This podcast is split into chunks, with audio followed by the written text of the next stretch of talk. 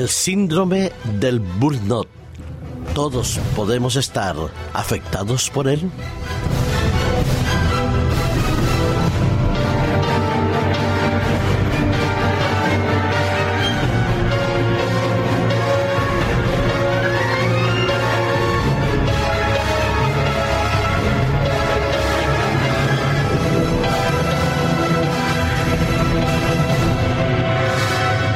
Siglo XXI es el siglo de la aceleración, de la rapidez, de la respuesta vertiginosa, del toca y dame de manera instantánea. En el siglo XXI estamos tan acostumbrados a que todo se haga en un mismo momento, en el mismo instante, que las respuestas que nosotros damos hoy parecen ya anticuadas al minuto más tarde. Así es, vivimos en una vida en la cual nos hemos acostumbrado a desarrollar una densa actividad, a asumir a veces muchas más responsabilidades de las que nos corresponden. También cada vez la sociedad es más competitiva, más exigente. Cada vez vivimos más en aglomeraciones de ciudades eh, con una densidad de población extremadamente alta. Y sin embargo, cada vez estamos más solos. Cada vez nos podemos sentir más agotados cada vez parece que vivimos más estresados. Se supone que hay profesiones que debían prevenirnos de estas situaciones de estrés, del síndrome del burnout, que es reconocido como un síndrome que nos lleva a un agotamiento muchas veces fuerte, una desmotivación, a una desilusión, a sentirnos cansados. En una palabra, por eso es la expresión inglesa burnout, nos estamos quemando o vivimos casi quemándonos a cada instante de la vida.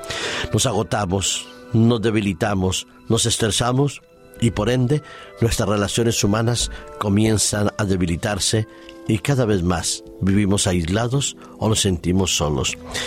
Se supone también que la fe es un antídoto para ello, que el creer en Dios debería ayudarnos a vivir mejor, a estar más tranquilos, a asumir la vida de otra manera, a vislumbrar nada más cada día su propio afán y no inquietarnos ni angustiarnos por el, el afán del día de mañana. Pero que evidencias tenemos de que no es así. Entre otras, hay un estudio eh, celebrado no hace mucho tiempo en la Universidad Pontificia Salesiana de Roma se realizó un congreso y que se tituló y del cual los resúmenes y las eh, declaraciones, como también los informes presentados, están ahí, al alcance de todos y cada uno de nosotros. El título de este congreso era Sacerdotes en el diván, bienestar y malestar en el trabajo pastoral. Nuestra sociedad es especialmente secular cada vez pensamos más en lo material y cada vez damos más relevancia al poder, a la fuerza y a la economía. Pero la fe no ha sabido o no ha podido contrarrestar esas tendencias acuciantes del siglo XXI.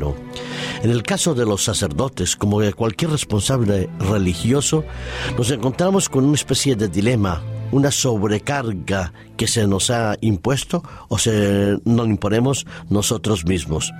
Los responsables religiosos como los profesores y en muchas otras eh, formaciones profesionales nos encontramos deprimidos y estresados. ¿Y esto por qué? Porque llevamos una vida demasiado, demasiado densa en responsabilidades y a veces la soledad nos acucia y nos afecta muchísimo. En este estudio y en este congreso que se realizó en la Universidad Pontificia de, eh, Salesiana de Roma, se constató que eh, cada vez más los curas acumulaban mayor densidad de trabajo, pérdida de relevancia social y los escándalos de pedrastría, como otros, habían afectado tanto al sacerdocio que uno de cada tres sufre de un estrés crónico. El estrés y los demás problemas psicológicos de cada uno de los tres curas es tanto que a veces terminan sufriendo, como decíamos, ese síndrome de desmotivación, desilusión, agotamiento y pérdida de esa noción vocacional, el síndrome del burnout. Desde los años 60 es verdad que las iglesias están cada vez más vacías, que las vocaciones, ya sacerdotales o pastorales, en el caso de las iglesias protestantes o en otras denominaciones religiosas de diferente tendencia, es evidente. No hay un relevo generacional. Los conflictos derivados entre una generación u otra también han influido mucho en este estrés del vocacional. Las maneras de percibir la religión, la fe y la convivencia espiritual entre los adultos y los jóvenes es cada vez más diferente, más profunda, diríamos, esa brecha generacional. Los progresistas y los conservadores, los que buscan hacer carrera y los que se entregan a fondo en la gente perdida, están ahí tensiones y conflictos. La excesiva carga que también representa para los responsables religiosos el tener que llevar los problemas de los otros, buscar encontrar un punto intermedio entre las necesidades del otro y las nuestras, nos lleva a un agotamiento que a veces supera la vocación propia del ministerio sea pastoral dentro de una iglesia protestante o católica. Lo cierto es que la crisis de la soledad pastoral está ahí y produce agotamiento, tristeza, desánimo y en algunos momentos la pérdida total de la vocación. Los expertos en este congreso proponían a los responsables religiosos católicos tres recetas que pueden ser absolutamente útiles para cualquiera de nosotros. La primera de ellas, la fundamental, la oración. Sí, la oración es una terapia cognitiva absolutamente mm, válida para nuestro siglo XXI. Cuando oramos, tomamos conciencia de nuestras necesidades, de nuestras debilidades, de nuestras flaquezas, de nuestras luchas y de nuestros problemas. Pero también hacemos algo, lo ponemos y depositamos en las manos de Dios. La segunda receta que dieron en este congreso también es útil la fraternidad sacerdotal, es decir, el poder sentirnos unidos los unos a los otros y tener esa confianza que es producto de una misma vocación y de una misma fe una misma esperanza. Eso también es válido para todas las personas, para los creyentes, para los no creyentes. Las relaciones sociales adecuadas, aceptables y válidas son las que nos ayudan a descargarnos de nuestras tensiones, a poder compartir con los otros nuestras ilusiones, nuestros fracasos, nuestras tristezas y también nuestras alegrías. Sí, la fraternidad sacerdotal como la fraternidad pastoral es importante. Compartimos los mismos proyectos y las mismas necesidades. Y por último, la necesidad de ponerse en manos de especialistas. Sí, hay algunos momentos en la vida de, de, cada uno de nosotros que los problemas son tan fuertes y vemos el vaso que nos agobia, que nos asfixia y nos vemos solución a los problemas que necesitamos muchas veces ponernos en manos de especialistas. Cuando los síntomas son muy evidentes, nerviosismo, tensiones constantes, variaciones en el humor, eh, en algún momento también perdemos lo que es el deseo de la propia vida, necesitamos entonces unas manos de especialista. Es verdad que hay muchas actividades que podemos realizar para compensar estas situaciones de estrés.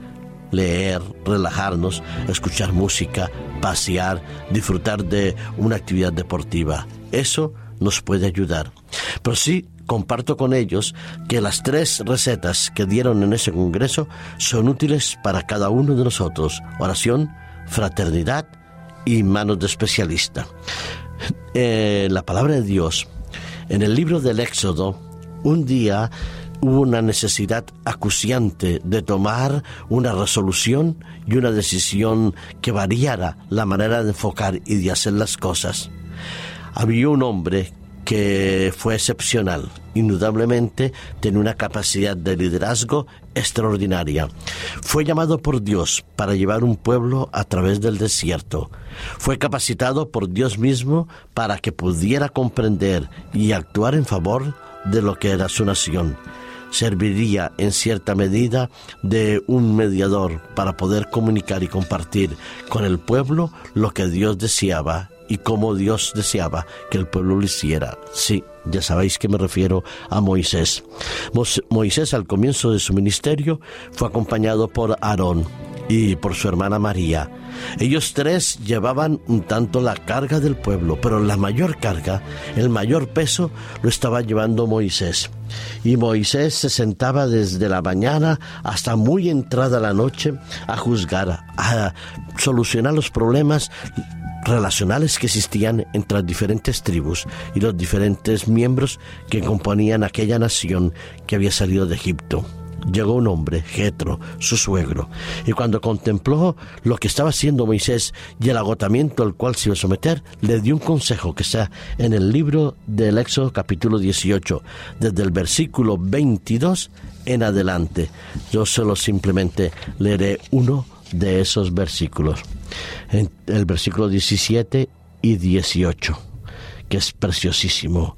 Le dice, el suegro Jetro a Moisés, no está bien lo que haces. Acabarás agotándote del todo tú y también este pueblo que está contigo, porque el trabajo es demasiado pesado para ti. No podrás hacerlo tú solo. Sí, saber delegar, compartir, aceptar nuestras limitaciones y sobre todo reconocer que no podemos solucionar todo es fundamental.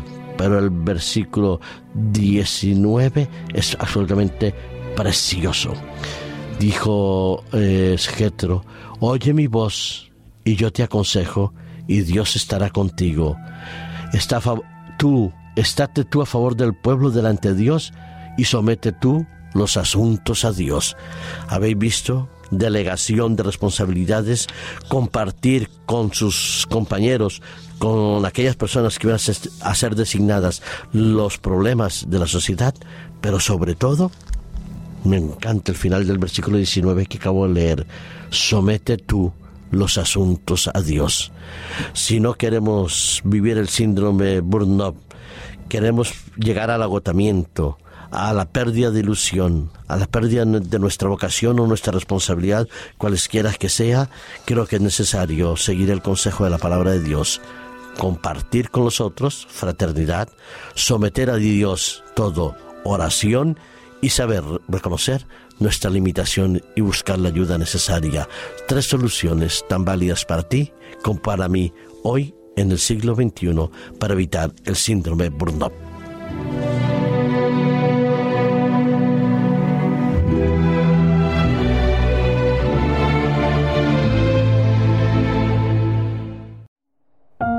Producido por hopmedia.es